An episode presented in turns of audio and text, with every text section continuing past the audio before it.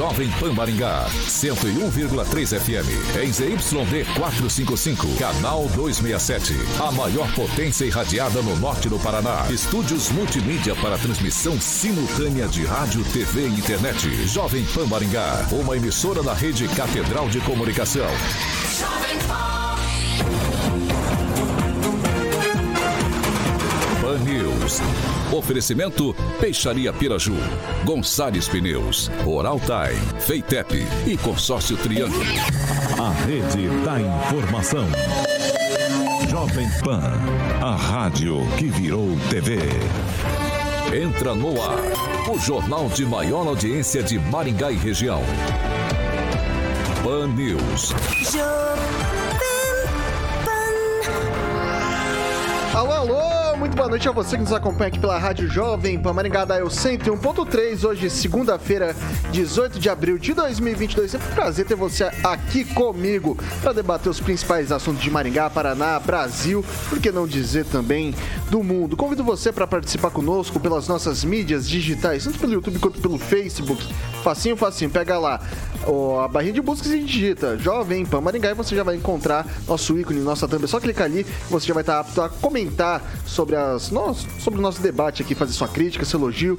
Enfim, espaço sempre aberto, espaço democrático aqui na Jovem Pan Maringá. Vitor, queria fazer uma denúncia. Vocês falaram do, do, do Bom Samaritano na semana passada, queria fazer alguma denúncia e tal. Tem como? Tem sim. Você quer anonimato? Tranquilinho. 449 9909 1013. Repetindo, 44 499-9909-1013. Esse é nosso número de WhatsApp. Tranquilinho, você manda lá sua sugestão de pauta, suas fotos, seus vídeos, sua denúncia que a gente vai apurar com o maior carinho do mundo e colocar em discussão aqui na nossa bancada. Vitor, eu não quero anonimato, não quero nada disso, quero aparecer, eu quero bater boca com o Lanza, com o Celestino, com o Francês, com o Rigon, com o Itamar. Como é que eu faço? Fácil também. 44 2101 0008, repetindo 44 2101 0008. Esse é o nosso número de telefone. Vê aqui que você que a gente está discutindo. Ah, eu quero comentar sobre isso. Liga pra gente que a gente coloca você aqui no ar. E comigo sempre a bancada mais bonita, competente e irreverente do Rádio Maringaense. Começa com ele, Eduardo Lanza.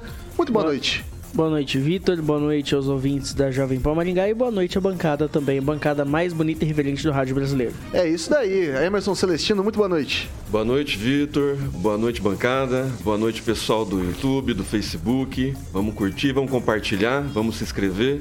Uma boa e abençoada semana para todo mundo que é mais curta, né? Henri Viana, francês, muito boa noite. Boa noite, boa noite, Vitor, Carioca. É...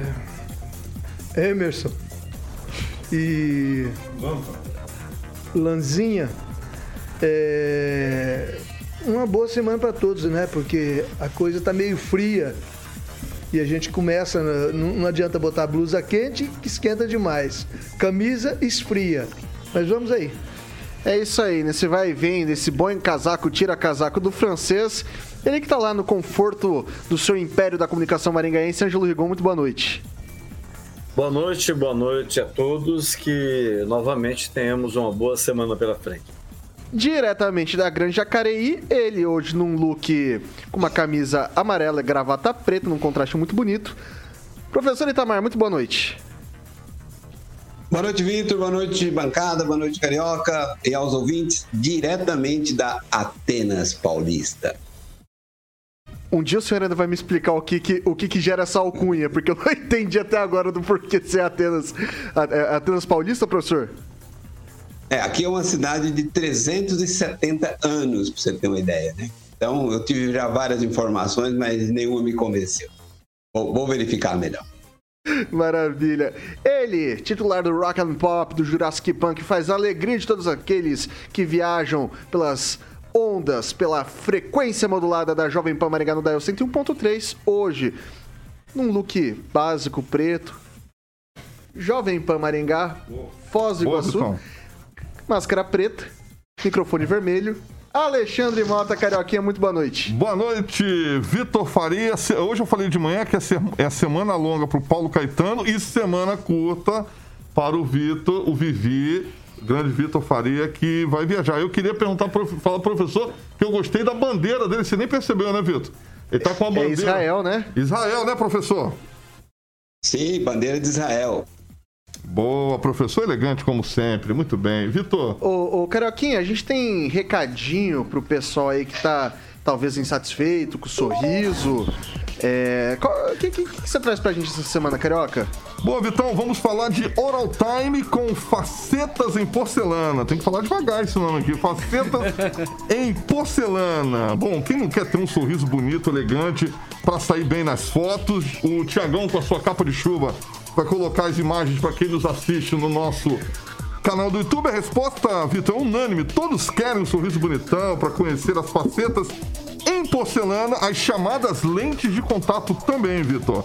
Com as facetas, você consegue fazer aquela correção de cor em dentes escurecidos, fechamentos também de espaço entre dentes e aumentar também os dentes para deixar o sorriso mais harmônico, digamos assim, e também várias outras melhorias, tá bom? O Tiaguinho está ilustrando no nosso canal do YouTube, elas são amoldadas, Vitor, para estar tá acompanhando aí o contorno dos dentes e o que torna o acabamento super natural e também deixa o seu sorriso perfeito, tá bom? Então você pode contar com uma equipe competente da Oral Time para fazer seu tratamento com facetas dentárias, é, para que os profissionais lá possam estar tá te ajudando na conquista do sorriso ideal, tá bom? Pode falar com a galera da Oral Time e agendar a sua avaliação. Bom, tudo começou em Maringá, aquela estrutura lindíssima na Rio Branco 761. O telefone é 991460454 em Maringá. Agora tem uma unidade da Oral Time também em Paysandu, que fica na Silvio Alves 1155 Jardim Pioneiro. Telefone lá de Paysandu é o 99774 3442. Vitor Faria, Oral Time. É isso aí, Carioquinha. Nunca foi tão fácil ter um sorriso bonitão, né? Que nem ali na. É tempo de sorrir ali na Oral Time, é isso mesmo? Exatamente. Oral Time aqui na Radio Pan. Okay. Antes da gente, a gente ir pros destaques. Dá um oi pra ela também, Barbarella. Acaba de chegar aqui nos estúdios da Jovem Pan Maringá e com ela também o peso da gente ter diminuído vertiginosamente a faixa etária desse noticiário, né? Conseguimos, conseguimos, tardamos, mas não falhamos. Muito boa noite. Pra você ver, né? A juventude sempre tem que também ter sua voz. Tudo bom, gente? E aí, sempre muito bom estar aqui. Legal, bacana. Segunda-feira, Carioca, não tá fácil para ninguém, vamos aos destaques. Boa, Vitor. Agora, os destaques do dia. Pan News. Jovem Pan. Mourão ri da possibilidade de investigar militares por tortura na ditadura militar. E mais, criminosos fortemente armados fecham acessos de Guarapuava e deixam três pessoas feridas. É o novo cangaço? Vamos ver. Vamos que vamos. Jovem Pan. Jornalismo com informação e opinião. News.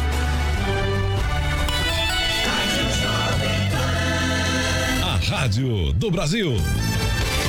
O vice-presidente Hamilton Mourão riu nesta segunda-feira sobre a possibilidade de serem investigadas as torturas cometidas por militares durante a ditadura. Mourão foi questionado sobre os áudios divulgados pela jornalista Miriam Leitão em sua coluna no jornal O Globo, que mostram sessões do Superior Tribunal Militar, STM, na época do governo ditatorial. Nas sessões, os militares falam sobre as torturas. Na entrada do, plana... do Palácio do Planalto, os jornalistas perguntaram a Mourão se ele achava que a revelação dos áudios é, poderiam motivar uma investigação. Abre aspas para o vice-presidente apurar o quê? Os caras já morreram, tudo, tudo pô, risos. É, vai trazer os caras do túmulo de volta, afirmou Mourão, que é general da reserva do Exército. O vice-presidente disse ainda que para ele o tema faz parte do passado. Abre aspas novamente. História, isso já passou, né? A mesma coisa que a gente voltar para a ditadura do Getúlio. São assuntos já escritos em livros, debatidos intensamente. Passado faz parte da história do país. Tentou amenizar o vice-presidente da República. Eu começo com Eduardo Lanza. Olha, eu começo a minha fala com uma célebre fala, acho que já é até clichê. É, vamos estudar os erros do passado para não repetir eles no futuro. Eu tenho uma simpatia grande pela pessoa do General Mourão, porém acredito que o General errou feio nessa. Principalmente porque o, o general não, não cabe ele hoje na função de vice-presidente da República zombar do passado de muitas pessoas que infelizmente faleceram vítimas da ditadura militar. E seja qualquer ditadura, seja, de, seja a ditadura de Deodoro da Fonseca, seja a ditadura de Getúlio Vargas, seja a ditadura militar, elas devem ser repudiadas em seu âmbito grau. Passar agora para o professor Itamar. Olha, Victor, é... Brizola, Brizola, hein? Não estou usando ninguém da direita. Brizola já dizia: o que é anistia se não esquecimento? Tudo o que ficou para trás da lei da anistia acabou, de ambos os, os lados. Se não fosse assim, Dilma, por exemplo, não poderia ter sido presidente da República. Né? Se fosse assim, outras pessoas influentes, por exemplo, como o caso do uh, Clemente, né? Todo mundo conhece a história dele. Quem não conhece, só pegar o meu livro, tá lá a narrativa tem vídeo, só digitar aí que aparece também. Ele confessa, né? Como fez a execução daquele empresário aqui em São Paulo, na capital de São Paulo, e ninguém quis abrir nenhum processo.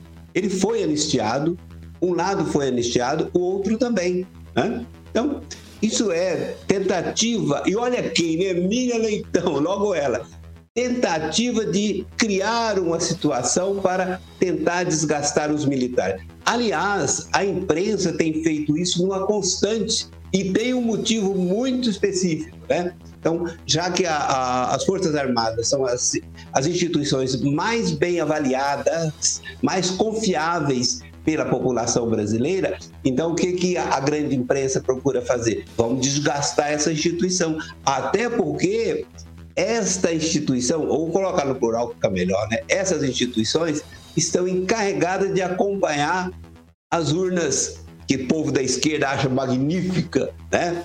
A apuração dos votos. Então, assim, é um desgaste. Isso não é por acaso, isso é uma coisa orquestrada na tentativa de desgastar os militares frente à opinião pública, mas cai por terra. Até porque, como o próprio Mourão disse, né? É, é, é, é esse período que ocorreram torturas se encerrou ainda na década de 70 e todos já têm o túmulo. Vamos para o francês agora. É, anistia de estudo, né? O pessoal que vive pregando aí que, uh, que os bolsonaristas e o pessoal do Moro vive pregando, é, estaria apregoando o ódio na campanha eleitoral, no caso específico aí é a Miriam Leitão revolvendo aí seus, seus arquivos, ela que foi envolvida diretamente nisso. Então foi uma briga assim entre militares e guerrilheiros, né? Então, para que é, mexer nesses esqueletos, nessas coisas, justamente agora que é um período anterior à eleição? O objetivo é eleitoral. Está aí José Dirceu, que foi guerrilheiro, que morou duas vezes em, Curit em, em Cuba, voltou para o Brasil, e se ele, se ele fosse um, um, um esquerdista tão tão magoado assim com o que aconteceu e se tivesse isso no coração ainda não tivesse levado em consideração a anistia, ele não teria aceitado receber a ordem do mérito militar. Ele é um dos galardoados com essa ordem do Exército para quem presta bons serviços ao Exército entre os, os velhos chamados guerrilheiros. Passar agora para Barbarella. E aí, Bárbara, o que, que você acha dessa situação, dessa fala do general Hamilton Moral, vice-presidente da República?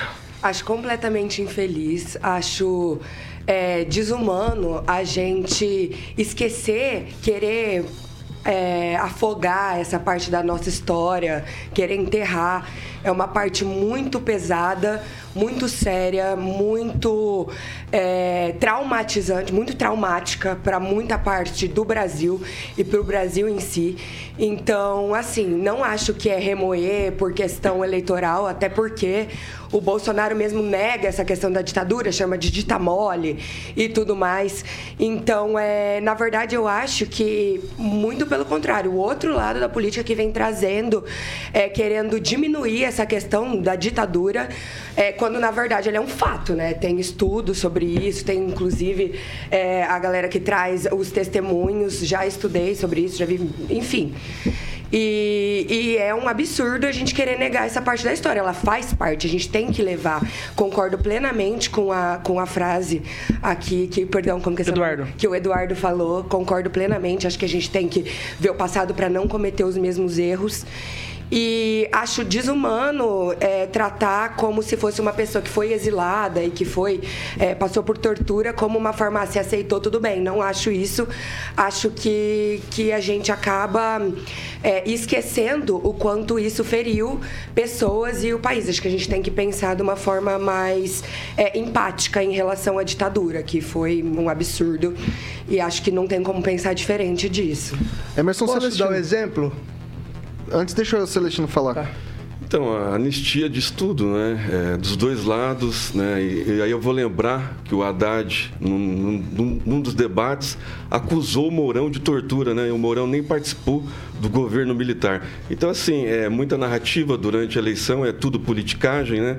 É, é o ódio, né? O ódio do bem, né? E aí eu lembro que na sexta-feira foi, foi falado, perguntado aqui para o pastor, né? O que, que ele achava dessa separação, dessa dicotomia, né? Então é, é, é, mais isso, né? A Miriam Leitão é mais do mesmo, né? É querer separar é, o joio do trigo, né? Os separatistas são eles, querem cercear a gente, a nossa fala, querem mudar o que a gente fala, mas não respeita o que a gente fala. A anistia dos dois lados, né? A Dilma participou de assalto ao banco, é, bomba em aeroporto, ninguém fala nada, né? Aí fala de um, um sarcasmo do, do presidente que nem participou do governo militar, como o Haddad falou que ele participou passar antes, pros, antes dos repetecos para o Rigon da fala dele também. Ah, bem-vinda de volta, Barbarella. Ela praticamente tirou da, da, minha boca boa parte do que eu ia falar.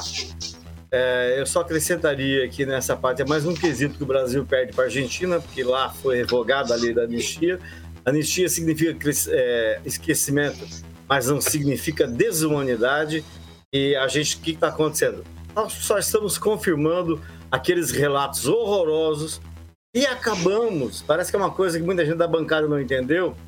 É, estamos saindo de uma sexta-feira da paixão de uma pessoa que foi torturada. Foi isso que fizeram durante toda a ditadura.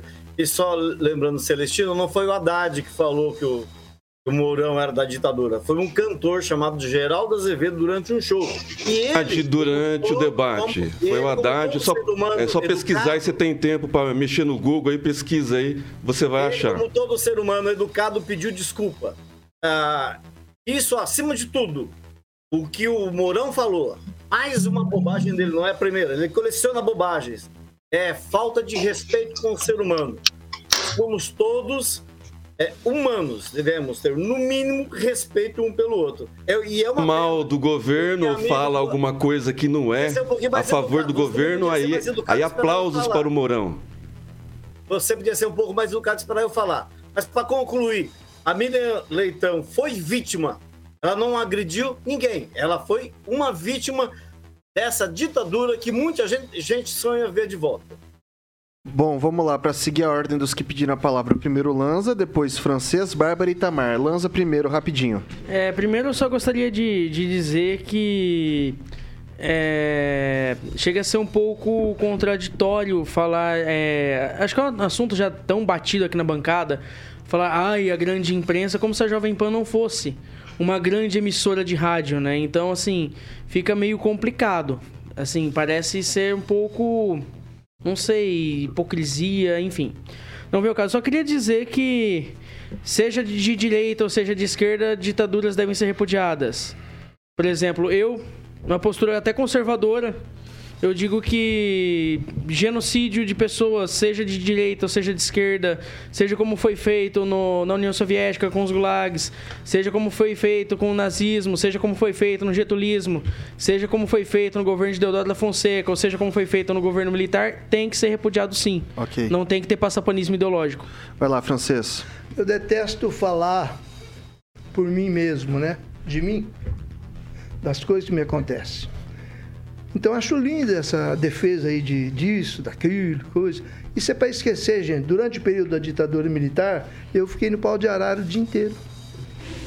E alguém já me viu reclamando, chorando por aqui? Não vê. Mas teria o direito. Entendeu? Passou. Esqueçam, passou. Vão ficar chorando aí, ficar incrementando ódio para gerar mais coisa Separação. ruim. Só isso. É, agora pela sequência, Bárbara. Então, a gente não pode esquecer, já que a gente está falando de politicagem, que o Bolsonaro, na hora da votação pelo impeachment, é, elogiou né, o torturador da Dilma. Então, já se a gente vai falar de politicagem, então vamos lembrar que ela foi feita do outro lado também. Professor Itamar, rapidinho também. Curiosamente, a é, Mira Leitão apoia todas as ditaduras, apoia a ditadura cubana, apoia a ditadura venezuelana, sem nenhuma piedade daqueles miseráveis que vivem lá. E ela, ela é então a, a vítima do regime militar e, portanto, ela é a humanista. Esse, a esquerda é desumana por natureza. É só ler. Quem tiver dúvida aí, ó, leia os teóricos socialistas. Merleau-Ponty, por exemplo. Humanismo e terror. Leia lá, tá lá, os teóricos do socialismo e a Miriam continua socialista até hoje. Por mais por falar nesses fake news que inventaram contra o Mourão, na época que o meu livro ia ser lançado, antes dele ser lançado, que ele estava pronto, cara, sabendo, saíram divulgando na universidade que eu tinha participado da ditadura militar. Olha, que estupidez. A minha parceira do, do, livro nasceu no ano que terminou o regime militar. E eu nasci quando o regime militar, o regime militar ocorreu, a ruptura, quando eu tinha quatro anos de idade. Quando veio o AI-5, eu tinha oito anos. O povo é maluco, que fica criando narrativas tentando incriminar as pessoas. Celestino? Então, para justificar a opinião, falou que era da, é, logo após a Semana Santa. E eu vou lembrar, então, de uma promotora lá em Pernambuco que simulou uma facada no presidente Bolsonaro. Isso é o quê? Não é segregar? Não é gerar ódio? Não é separatismo? Ué, é só nós, da direita, que somos os culpados de tudo. Aí o presidente Mourão, o vice-presidente Mourão, fala alguma coisa contra o governo e ele é aplaudido. Ah, ó, daqui a pouco o Santos Cruz vai ser candidato pelo Podemos. Aí vocês vão poder aplaudir um general de quatro estrelas. Né, candidato. Aí não precisa falar mais mal do, dos militares do governo Bolsonaro. Aí vocês vão poder falar bem do Santos Cruz, que vai ser o candidato a presidente pelo Podemos. Para encerrar, Rigon. Ah, é um pessoal que gosta de cheiro de coturno. Eu, particularmente, não gosto. Eu queria dizer que não está no Código Penal que ser socialista é crime. Por enquanto, não é. E para encerrar, um abraço para um rapaz chamado Mariano Torres. O francês conhece. Trabalhou é, de, de, revisor, na época existia essa função em jornal em Maringá, e foi barbaramente torturado. Está com. Até hoje tem as sequelas da doença. Da doença, não. Sequelas da tortura promovida por militares quando estiveram nesse poder. 6 horas e 19 minutos. Repita. 6 e 19. Agora a gente vai girar os assuntos aqui na bancada. A gente vai para o tema eleições. É, a pré-candidata do MDB à presidência da República, a senadora Simone Tebet, afirmou nesta segunda-feira que, caso seja preterida como o principal nome da coalizão a qual seu partido integra para lançar uma candidatura única ao cargo, ela se recusa a ser candidata a vice-presidente. Tebet disputa a posição de pré-candidata da chamada Terceira Via, formalizada como uma união entre o seu partido, o MDB, e PSDB, além do Cidadania e União Brasil. Os quatro partidos devem definir a cabeça de chapa no dia 18 de maio entre os postulantes de cada sigla, o ex-governador de São Paulo, João Dória, pelo PSDB, e o presidente do União Brasil, Luciano Bivar. Daí abre aspas para a senadora. Eu não sou candidato a vice-presidente da República. Se eu abrir mão da pré-candidatura à presidência e aceitar o papel de vice, estaria diminuindo o espaço da mulher na política. Vou estar no palanque do Centro Democrático, vou segurar a bandeira, vou entregar Santinho, mas se eu não pontuar a, é, a ponto de ser cabeça de chapa, não vou ajudar sendo vice. Eu abro mão para que outros possam ser. Eu vou estar nesse palanque como cabo eleitoral, declarou durante uma sabatina promovida pela Folha de São Paulo e pelo UOL. Então, a gente tem essa declaração aí da, da senadora. É, justa a, a, a posição dela, ou Rigon? Microfone. Acho completamente correta a postura dela. Não só pela figura que ela representa, uma tradição de família na política decente, tem família indecente na política, é o que mais tem nesse país. Ah, ela tem toda uma tradição e uma cultura, e acho que seria uma grande presidente. Se eventualmente não se chegar ao nome de uma mulher, que eu acho que seria muito interessante pelo, pelo momento que o país passa, uh, ela está certa em não servisse. Eu, se estivesse no lugar dela, teria a mesma postura. Celestino? A Simone Tebet, ela queimou a largada, né? Quando na CPI da, da, do circo armado pelos três patetas, ela não defendeu as mulheres, né? Da, que supostamente eram de direita, né? Mas estavam defendendo a medicina, né? A medicina que elas creem, né?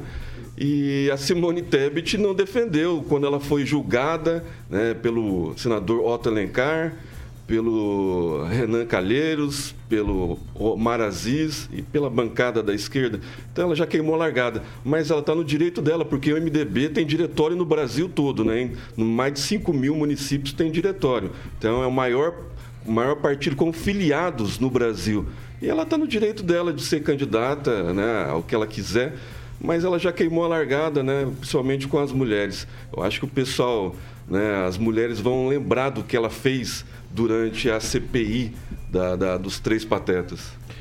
O, o, francês, esse tipo de discurso enfraquece talvez a, a terceira via ou é algo que traz coalizão?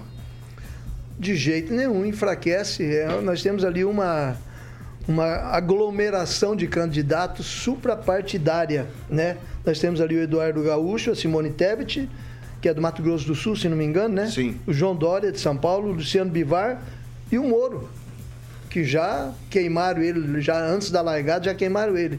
E eu acho que dos candidatos, quem tinha a princípio mais projeção seria o Moro. O Moro já queimaram o Moro. E o Luciano Bivar se propôs a ser o nome, né? Embora ele tenha dito que todo mundo que entrou no grupo não tinha candidato e o grupo ia decidir. Agora eu acho que ela está forçando a barra. Agora, se você for fazer uma análise pelo masculino feminino, ela está certa. A maior parte dos eleitores são mulheres. Agora, eu não sei o que, que eles vão resolver lá. Ela corre o risco de trincar aí essa coalizão aí com essa insistência de não ser nem vice, ela quer ser cabeça. O tratado não foi esse. E aí, Bárbara? Que eu ia falar, né? Como mulher, acho que eu vou poder falar um pouco mais, estudante do feminismo e tudo mais. É, eu já vou começar, na verdade, explicando que para mim a terceira via é uma coisa muito. é uma ideia que na cabeça pode funcionar, mas eu acho que na prática não vai rolar muito bem. É, por enquanto, tudo que eu vi da Tebet não tenho algo negativo para falar sobre ela. Acho que, embora eu não acredite nessa questão da terceira via no momento que a gente está mas é, acho que não adianta terem mulheres no poder se elas não têm consciência, mas a gente precisa de mais diversidade hoje no poder, isso é óbvio. É, inclusive dentro da, do governo Lula e tudo mais, precisa de mais diversidade. Você olha, só tem homem branco velho lá. Então, assim, tem que trazer outra, outras vozes mesmo, concordo com a fala dela. É, acho que que ela tá certa, também me pegou, por exemplo, a Manuela Dávila, que, ela, que era uma super candidata a ser vice do Haddad. Também fiquei um pouco chateada, porque seria uma, uma mulher que eu votaria, que eu acho que tem voz e força e tudo mais para ir para frente. Então, é, acho que ela tá certa de comprar essa briga. Tomara que ela saia na frente. Vou sempre prezar por mulheres terem voz, no, é, principalmente dentro da política, que a gente tem pouco. E eu acredito que se você tem menos diversidade no poder, você vai governar menos por elas. É, é, é algo assim, dois mais dois, dois neurônios, eles ligam isso. Então, é mais essa questão mesmo. Não acredito tanto assim na, no poder da terceira via de agora, mas nada, não vejo nada de negativo na Tebet e desejo que ela consiga aí ser uma, uma candidata que provavelmente vai mais para frente. Professor Itamar.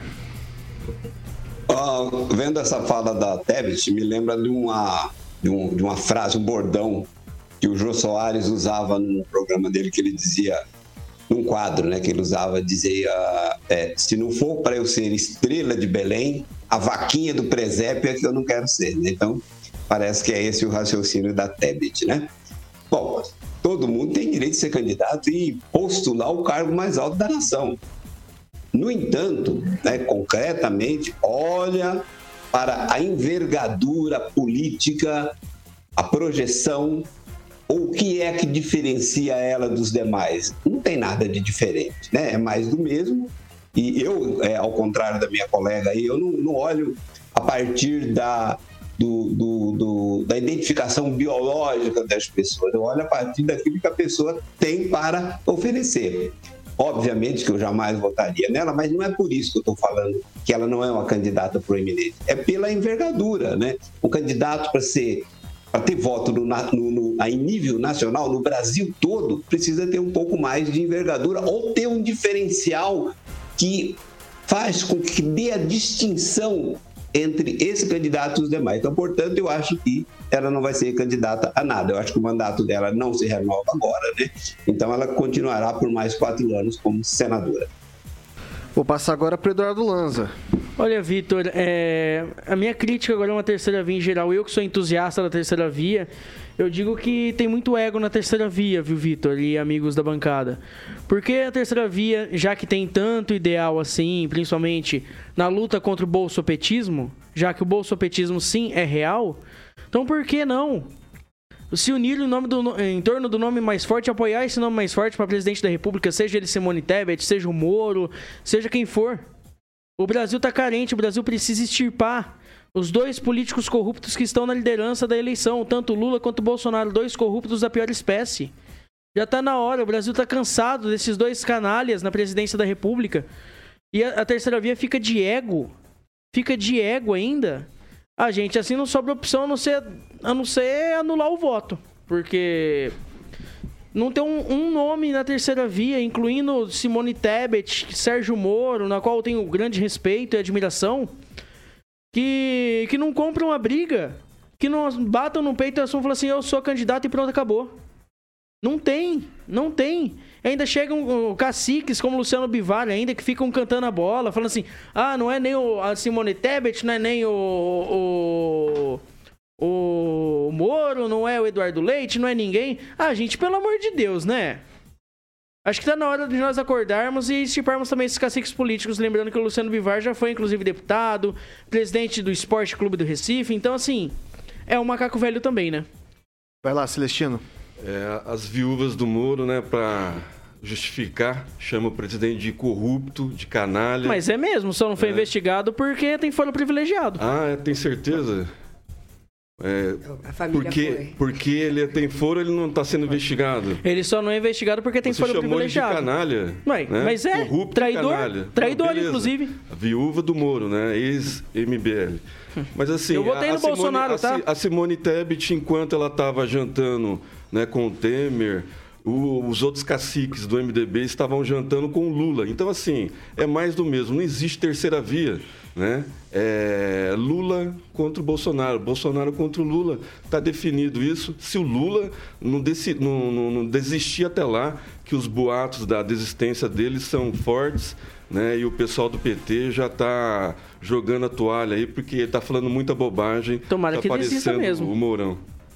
Vai lá, francês, Existe rapidinho. sim a terceira via e ela é coordenada e a iniciativa da, do Luciano Bivar, né? Graças também ao grande, ao maior tempo de, de, de propaganda eleitoral e também a maior verba para a campanha. Então, mas ele é o homem da coordenação realmente. Existe sim e tem chance de progredir, por que não? 6 horas e 30 minutos. Repita. 6 e 30 a gente faz um rápido intervalo aqui pelo Dial 101.3. A gente volta já já. E para você que nos acompanha aqui pelas nossas mídias sociais, a gente vai ler seus comentários já já.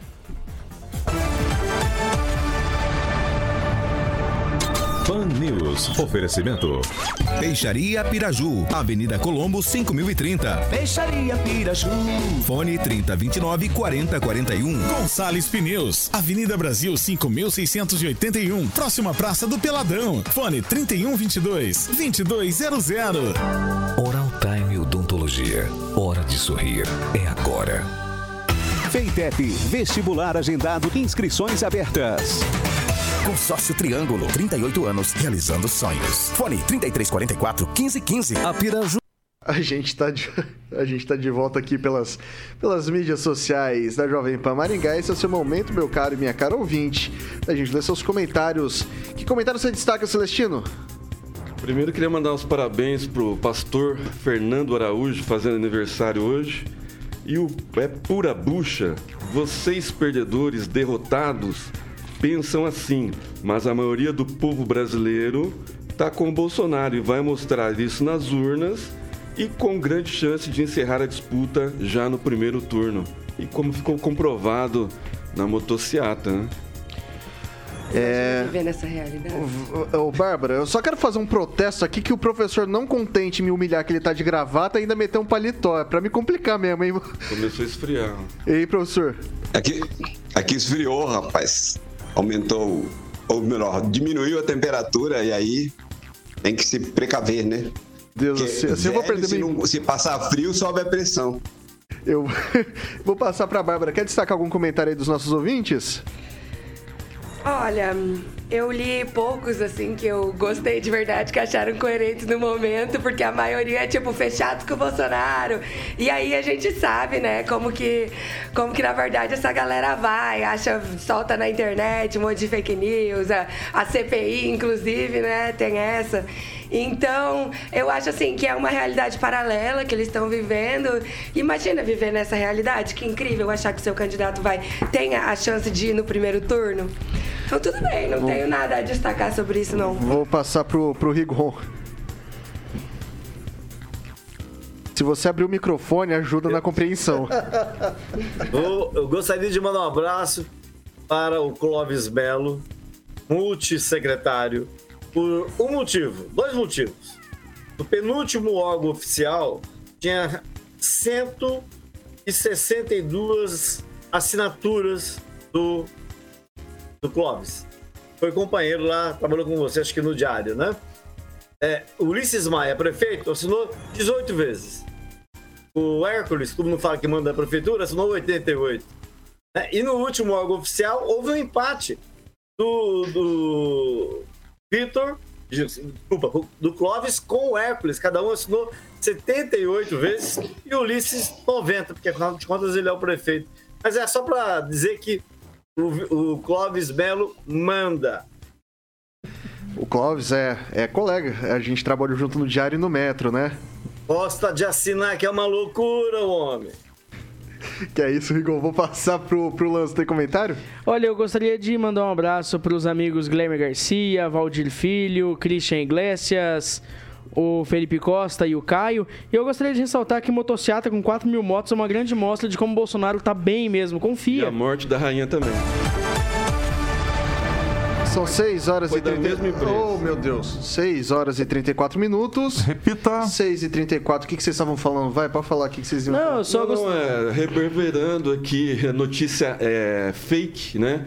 Sendo que a Jovem Pan ficou das 10 horas da manhã até o final da motociata e não falou em nenhum momento que só tinha 4 mil. Mas eles Celestino. preferem falar de outra imprensa, né? A imprensa marrom, né? Que não, não pertence, ao cons... pertence ao consórcio. Bem diferente da Jovem Mas, Pan. Celestino, né? me baseei Bem pela diferente. concessionária de pedágios, Ó, não pela ó, imprensa. Ó, que eu mando, manda esse daqui, ó. Tô falando aqui ó, no Tudo bem, microfone tudo da bem. Jovem Pan. Mas eu me é baseei... da, da Folha mas nem eu me baseei, Estadão, mas não. Celestino, me baseei, mas Celestino, me baseei pelo, pelas É, empresas e eu me baseei das 10 às 4 horas no que Tudo a Jovem bem, Pan tava Pode mostrando. continuar falando, vai. Fala, Rigon. Uma- algo que é completamente ilegal, que é pré-campanha eleitoral. Que é o que o nosso único presidente, aliás, que é o presidente, tá, é o único pré-candidato a fazer. Mas ninguém tá fazendo motocicleta. Campanha política é só o presidente. Aí quer que ele esteja em último lugar na- nas pesquisas. Tá em segundo? Não faz porque não consegue reunir ninguém pra fazer, né? É porque, é porque os outros candidatos, Celestino, põe na cabeça. O Lula, inclusive, respeita a legislação. O Bolsonaro não respeita. O legislação. Lula respeita a legislação, ele só não respeita os assim, cofres gente, das acredito empresas públicas. agora. Na verdade, nesse Todos caso está considerado. A não pedir processá-lo. voto. Não pode pedir voto, nem, Gente, gente, nem deixa, o deixa, número. deixa, deixa eu fazer uma pergunta. Como é que a gente chegou nesse negócio que nem na minha pauta tava? Essa é uma, é uma pergunta simples. Como que a gente chegou nesse, nesse, nesse vortex? A saudação Hein? ao Estadão, É o à Celestino. O Folha. problema Mas é o ninguém falou o Celestino. nome de nenhum jornal. O assim. Celestino falou que o Lula ia desistir, rapaz. Tem cabimento um negócio desse? Às vezes, às vezes eu acho que eu tô aqui num. num- num- eu tô- morreu. às vezes Vamos eu tô achando pauta. que eu tô aqui num- numa fenda do espaço-tempo e eu voltei pra sexta-feira.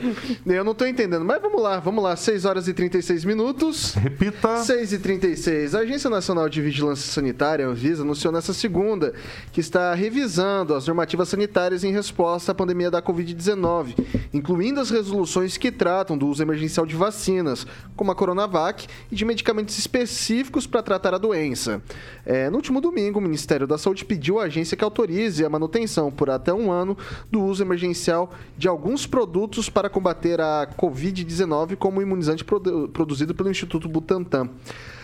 A medida ocorre após o anúncio da decisão do governo federal de decretar o fim da emergência de saúde pública relacionada à Covid-19 aqui no Brasil. Daí é que a gente tem duas questões: o fim do estado de emergência e dois, a questão da, dessa revisão dos produtos junto à Anvisa, né?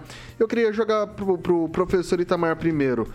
Tá na hora de acabar com o estado de emergência? Passou da hora ou ainda não tá na hora? Ou enfim, em que momento estamos para esse estado de emergência, professor Itamar? Eu acho que já passou da hora de terminar o estado de emergência, porque o estado de emergência é, facilita a vida de governadores e prefeitos para uma série de compras, contratações, sem passar pelo trâmite normal. Então, acho assim uma, uma aberração. Não tem nenhuma razão para continuar esse estado de emergência, na medida em que ah, o índice de contaminação já está na normalidade. Por exemplo, aqui em São Paulo, ninguém mais usa máscara em lugar nenhum, tirando aquelas pessoas específicas que têm medo e tal. Mas o í- ah, não houve um aumento do, do, do- de registro de casos, não houve um aumento de registro de óbito, né? ao contrário, vem diminuindo a cada dia. Né? Então, acho assim que a própria decretação lá atrás deveria ter sido feita com prazo mais curto de validade para não precisar decretar o fim dela, né? É, na medida em que isso facilita. Imagina toda essas, essa, esse cambalacho, essa corrupção a larga escala que ocorreu tanto no estado de São Paulo como lá no Nordeste, através do consórcio Nordeste, é, se, se não tivesse essa porta aberta para compra sem licitação, não teria acontecido. Mas lá atrás, tudo bem, fez parte do, do, do- do enfrentamento da pandemia. Mas agora, né, tem mais sentido. Vai lá, Lanza. Bom, primeiro.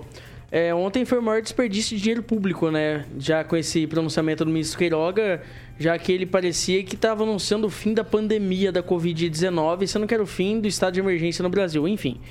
É, eu só digo ao professor Itamar que é uma grande diferença entre estado de emergência e estado de calamidade. Estado de calamidade foi aprovado pelas assembleias legislativas estaduais para que os prefeitos possam realizar compras sem licitação. Não tem nenhum precedente, isso na lei, com o estado de emergência declarado pelo governo federal. Então eu acho que aí houve um equívoco por parte do professor, já que estado de calamidade você pode declarar uma enchente, você pode declarar um enxame de abelhas que ataca a cidade inteira, você pode declarar a qualquer acidente natural ou guerra. Enquanto estado de emergência devido à doença é somente o governo federal, já porque ele tem a autarquia do Ministério da Saúde, que é quem manda, inclusive, verba para as secretarias estaduais e municipais. Isso aí eu vou passar agora. É dia assim, inclusive que tava vindo aí um- uma tempestade de gafanhoto, né, da Argentina. Faz uns dois anos que eu tô esperando essa, essa, isso daí. Vai lá, francês. Não chegou até agora. Não chegou, cara. É, o estado de emergência foi decretado em março de 2020 e foi acabou agora, segundo o ministro Queiroga, agora no, no último domingo.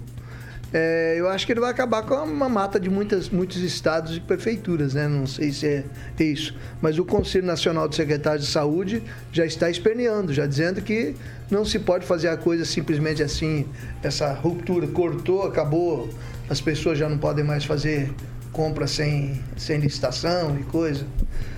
Mas e aí o que que acontece? Maringá. que decretou estado de emergência até o, até o final do ano? Eu já eu encaminhei essa pergunta para o chefe de gabinete do prefeito e ele não me respondeu até agora.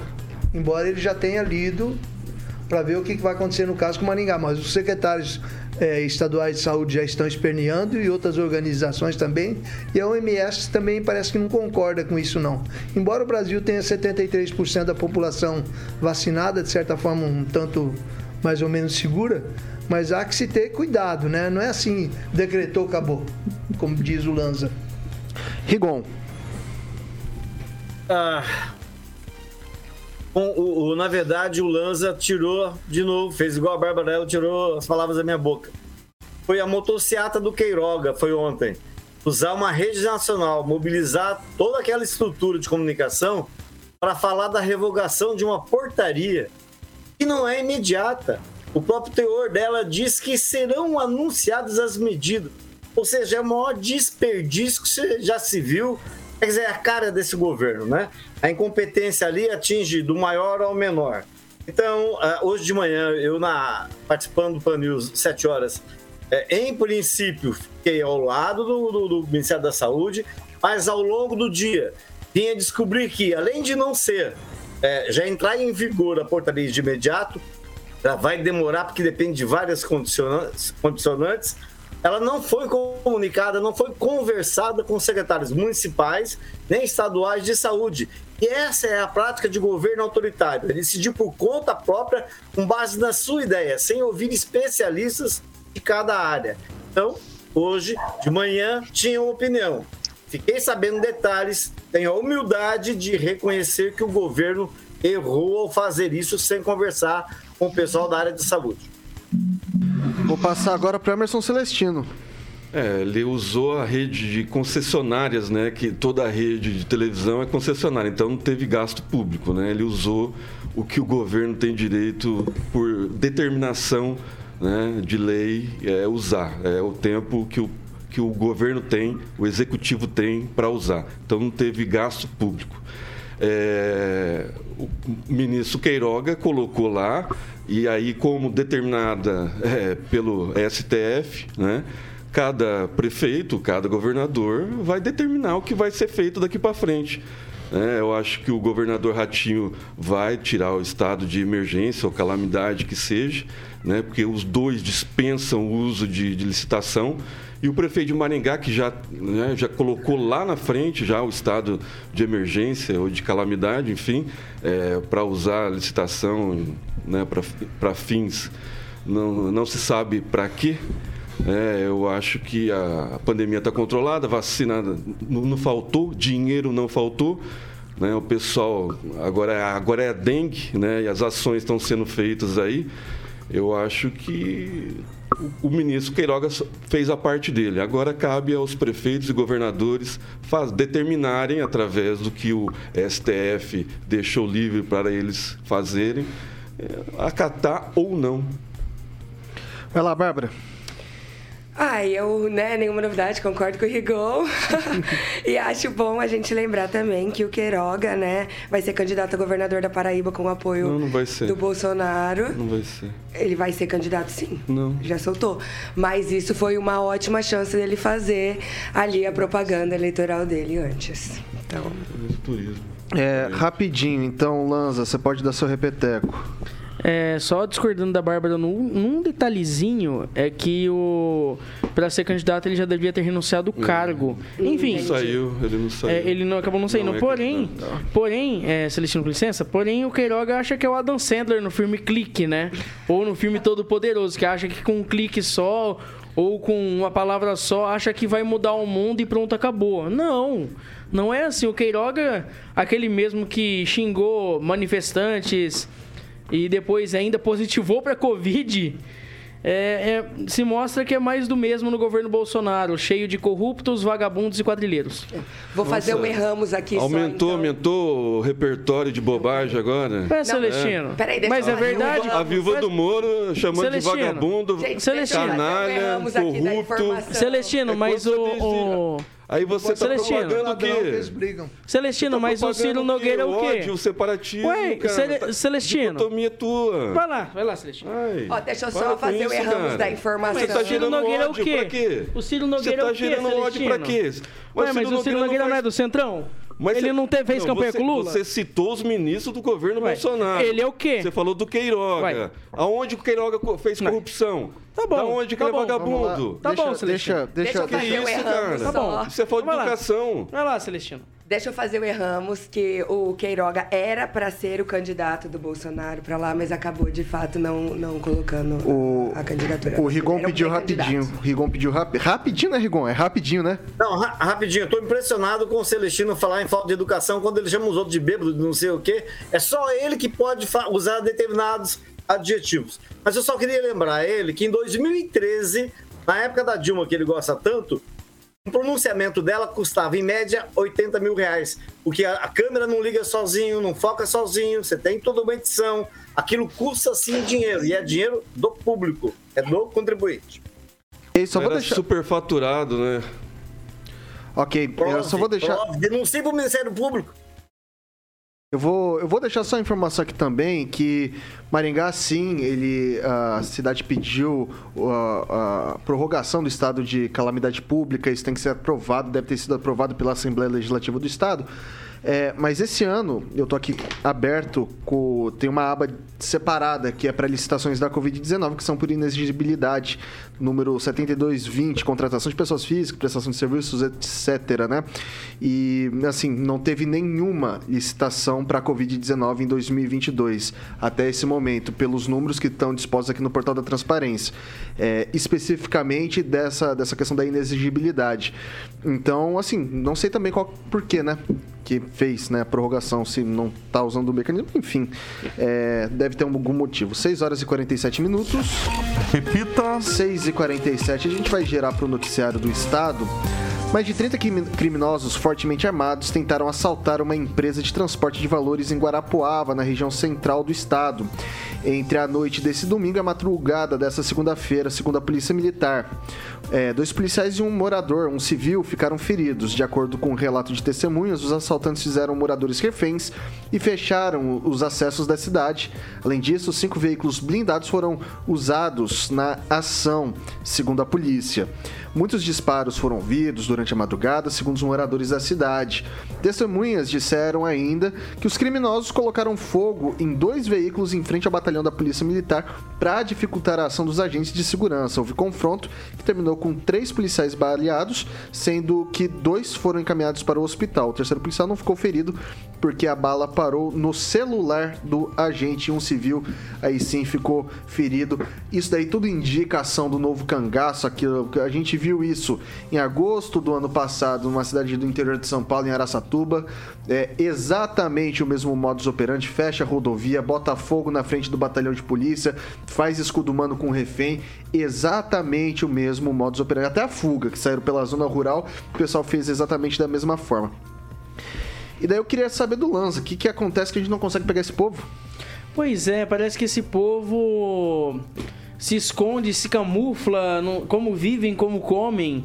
É, aconteceu o mesmo recentemente em Araraquara e em Criciúma, Santa Catarina.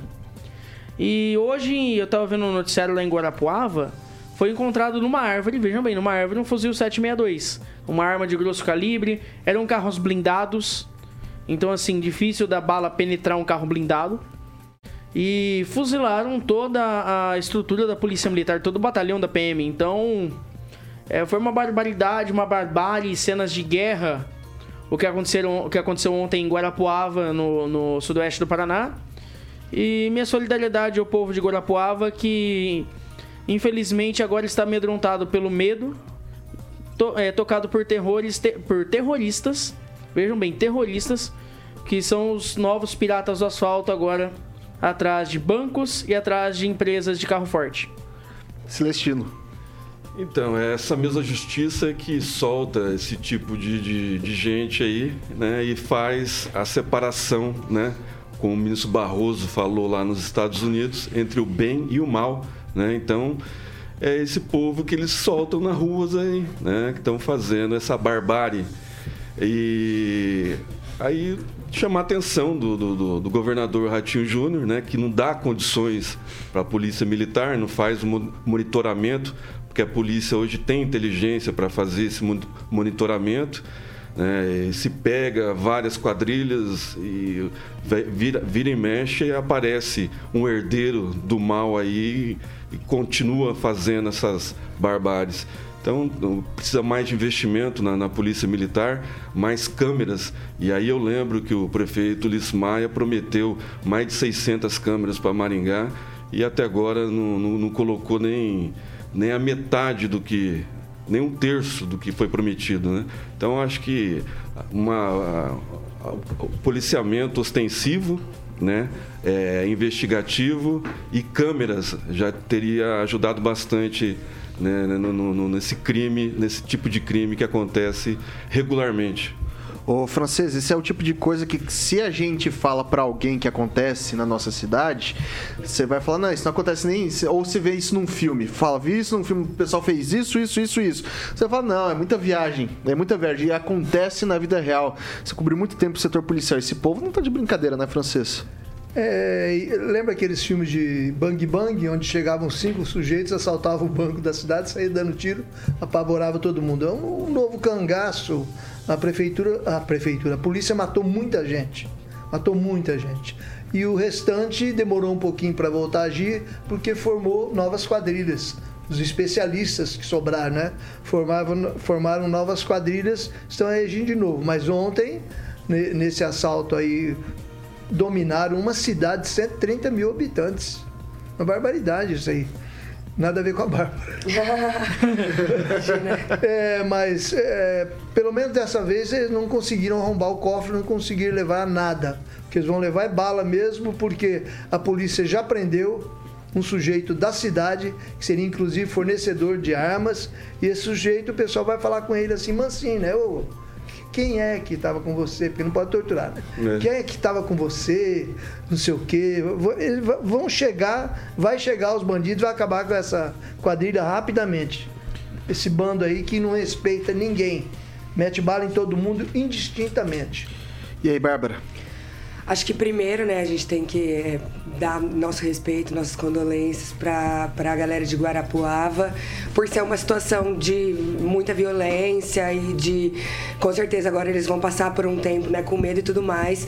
Acho que faz sentido a polícia, né, tava lendo inclusive aqui uma matéria em que eles falam que a polícia estava preparada, porque justamente tiveram dois casos pró, né, parecidos, iguais praticamente mas é, é muito complicado você estar tá preparado para algo que talvez vá acontecer em qualquer lugar. e aí acontece numa cidade aí de 130 mil habitantes, que é uma cidade razoavelmente grande aí também. Mas é, só discordo numa questãozinha só do francês, que ele falou já matou muita gente, só faltaram alguns. É, não acredito que morte, ou pena de morte, ou tortura seja a solução para o crime, principalmente no Brasil, que tem enormes questões sociais também. Mas é, as pessoas que fizeram isso com certeza têm que pagar pelo que fez e tem que tomar, investigar muito bem, tomar um cuidado para isso não, não dar andamento mais para frente depois. E preparar a polícia também para essas coisas e de cidades parecidas. Eu achei uma professor Itamar, professor um carro, Itamar, professor Itamar. Carro do Exército. Bem, Vitor, é, essa questão aí do, do, do, do, mega assalto em Guarapuava, né? só corrigindo aí a informação do francês, é 180 mil habitantes que tem em Guarapuava, tá? É, essa questão de Guarapuava, digamos assim, isso é uma realização da esquerda.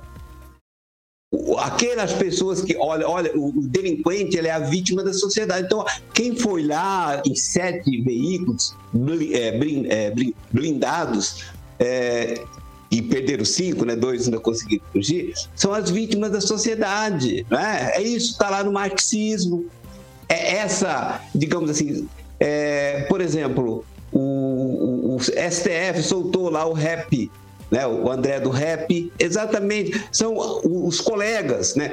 Digamos assim, numa perspectiva do movimento revolucionário, esses assaltantes são os companheiros dos fuzis, Sabe, é, é, é, isso que a sociedade tem que tomar ciência, porque o que se ensina, o que se trabalha, inclusive nos cursos superiores, no, sentido de conscientizar, a, a, a, levar consciência política, é isso, é tratar delinquentes deste grau como a vítima da sociedade. Eles são, eles são a vítima da sociedade. Ah, os moradores de, de Guarapuava, que pagam os impostos, que trabalham, eles que são os opressores. Tá vendo só a inversão de valores? Essa inversão é premeditada, ela foi calcada, calculada e edificada a cada passo. Então, é esse ponto que chegamos, né? É hora, todo mundo lembra, os mais velhos, os franceses lembram daquele assalto do Banestado de Londrina, que quando o, os assaltantes conseguem o que eles queriam fugindo no ônibus, ainda ele bate continência e a multidão que estava lá aplaude os delinquentes. É esse o ponto que nós chegamos.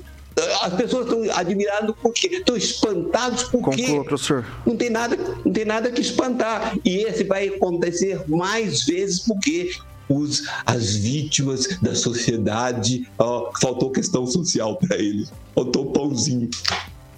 Passar para o Ângelo Rigon. Eu devo ter aprendido errado, porque me explicaram que foi a ditadura que algumas pessoas defendem, colocava nas mesmas celas os presos comuns e os políticos. Daí surgiram esses comandos, essas quadrilhas que hoje fazem esse tipo de coisa, e é crime hediondo, não se trata de crime é, de roubar a galinha, é crime hediondo e a lei trata eles de forma diferente. Então, me parece que é, ou eu aprendi errado, agora devo parabenizar é, o Celestino, porque realmente ele tem razão. Em 2018, o prefeito Ulisses Maia, junto com o finado coronel Padilha, esteve em Foz do Iguaçu e o BRDE anunciou um financiamento para a colocação de mil câmeras. Seria um, algo, né? Então, vamos falar a verdade, né? Você esperar alguma coisa do poder público nesse sentido, nessa envergadura, é acreditar em, em lobo mal e, e, e vovozinha. Só para encerrar, informações privilegiadas, mas a falta de serviço de inteligência da polícia produzem, costumam produzir esse tipo de coisa, e é por isso que eles não acabam. Em especial agora, essa onda está acontecendo no sul do país. Né? Antes era mais lá para cima, agora está descendo para o sul. Bom, é isso daí. Agora são 6 horas e 57 minutos. Repita. 6 e 58 porque virou o relógio para me ajudar. Boa, Maravilha. Vitor, É boa. isso daí. E daí, você tá vendo que a situação não tá fácil, a situação tá difícil. É, segurança tá complicado, são cidades de pequeno, médio, grande porte, independentemente do tamanho, esses, esse pessoal eles não tem, não tem pudor não, eles vão pra cima. E pra você se sentir um pouco mais seguro, nada melhor do que você ter ah, monitoramento inteligente, né? Que é o que às vezes falta, o que o Rigon tá falando, que o Celestino tá falando aí, às vezes falta pro poder público o monitoramento inteligente. E a gente tem uma solução para você que tem sua fazenda, que tem seu negócio, você é empresário, ou na sua própria residência. Quem que é, o, o, o Carioca? O Celestino mandou bem. VIPTech, inclusive fiz entrevista com eles hoje aí, é, da VIPTech, para você que é empresário. Está contente? Essa é a pergunta, né? Com o monitoramento do seu negócio, Vitor? Então é a hora de você ligar na VIPTech no 999 32 0512. Esse é o WhatsApp da VIPTech, 999 32 0512. É uma empresa. Tiaguinho vai colocar algumas imagens. Estrutura gigantesca, maravilhosa. Aliás, hoje na entrevista eu perguntei, não passa nada desapercebido lá, tá bom? Na empresa de soluções inteligentes que atua na área segurança residencial, também de fazendas e comercial. Na VIPTech eles utilizam o monitoramento preventivo por câmeras de alarmes, protegendo o seu patrimônio 24 horas por dia. Nada passa lá que eles não estão vendo, meu camarada. Então, a VIPTech oferece soluções personalizadas de acordo, obviamente, com a necessidade da sua empresa para que você possa se sentir seguro. Fale com a VIPTech, liga lá, 44 999 32 0512 999 32 0512 VIPTech. Faça de forma inteligente, faça com VIPTech, beleza? Agora 6 horas e 59 minutos. Repita. 7 horas de novo. Olha só que beleza. Virou o relógio. Que beleza. Hoje eu tô, hoje eu tô campeão. Não dá tempo pra mais nada. Eduardo, Eduardo Lanza, muito obrigado. Até amanhã. Até amanhã, Vitor. Boa noite a todos os ouvintes da Rádio Jovem Pan e aos que me amam nos comentários também. Emerson Celestino, muito boa noite. Até amanhã. Boa noite, Vitor. Boa noite, bancada. Boa noite, pessoal do chat, pelos comentários. Um abraço. Até amanhã. Henri Viana, boa noite. Boa noite, obrigado a todos. E o programa hoje parece que foi curto, porque foi quente. É isso aí. Barbarella, obrigado, viu? Boa noite. Boa noite, gente. Boa noite para todo mundo da bancada, para quem tá assistindo. E bom descanso aí para todo mundo. Ângelo Rigon, boa noite, meu velho. Boa noite. Amanhã eu prometo falar mais baixo. É que tem um ventilador aqui do lado, eu fico gritando. Mas um abraço para todo mundo aí. Felicidade. Professor Ita... Isso. É isso mesmo, francês. É, vamos lá, professor Itamar, boa noite. Boa noite a todos. E só lembrando aí que no final de semana o colorido, o número 2 do PCC, foi preso. Logo o STF só em saudade. Até amanhã. Alexandre Mota Carioquinha, o que, que vem por aí? Boa, Vitor. Vou começar com Paralamas, Herbert Viana e companhia. É, tudo é culpa do mordomo, né? Foi o mordomo. Mas não, é, não é tudo culpa do Bolsonaro, mas. Herbert. É do mordomo agora. O Bi e o Baroni, é isso, né? Exatamente. É, Paralamas, Paralamas. Paralamas. Beleza, pessoal. É isso daí. Ela amanhã... volta amanhã? É, pode voltar, né? Tá convidadíssima. Volta aí, corta nela. Ela tá convidadíssima pra voltar amanhã aí também. é, pessoal, seguinte. Ah. Amanhã às 7h tem o Paulo Caetano e toda a galerinha do Panil 7H. E depois, aí sim, às 18 horas, o melhor noticiário aqui do Dial 101.3 Panils 18H. Jovem Pan Maringá, rádio que virou TV e tem cobertura e alcance para 4 milhões de ouvintes. É isso aí.